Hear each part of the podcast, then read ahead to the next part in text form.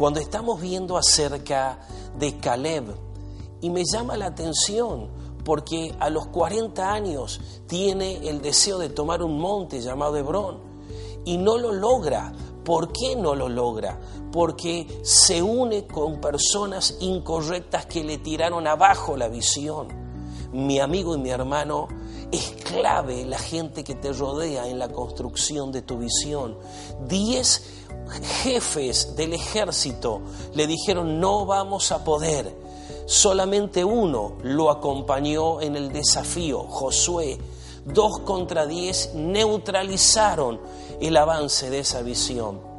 Pero pasado 40 años, después de haber caminado por el desierto, después de haber este hombre Caleb pasado muchas situaciones difíciles, se le dio una nueva oportunidad.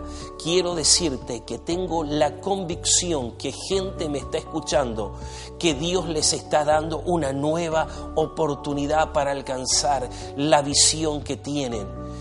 Dios está determinado en acompañarte para que tomes ese monte, ese desafío. ¿Cuál fue el secreto de este muchacho ya de 85 años, Caleb?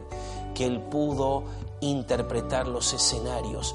¿Qué es o cuál es el escenario global que nos toca vivir a nosotros, los líderes de este siglo? Voy a darte un par de consejos. Vivimos en una sociedad que por causa de la globalización las expectativas han subido. Todos esperan lo mejor de los lugares a donde van. Mis hermanos, voy a darte el primer secreto en este video necesitas subir tu capacidad para que estés respondiendo a las expectativas de los que están rodeándote para que alcances la visión. Caleb se esforzó, no era lo mismo subir una montaña a los 45 que a los 85 años.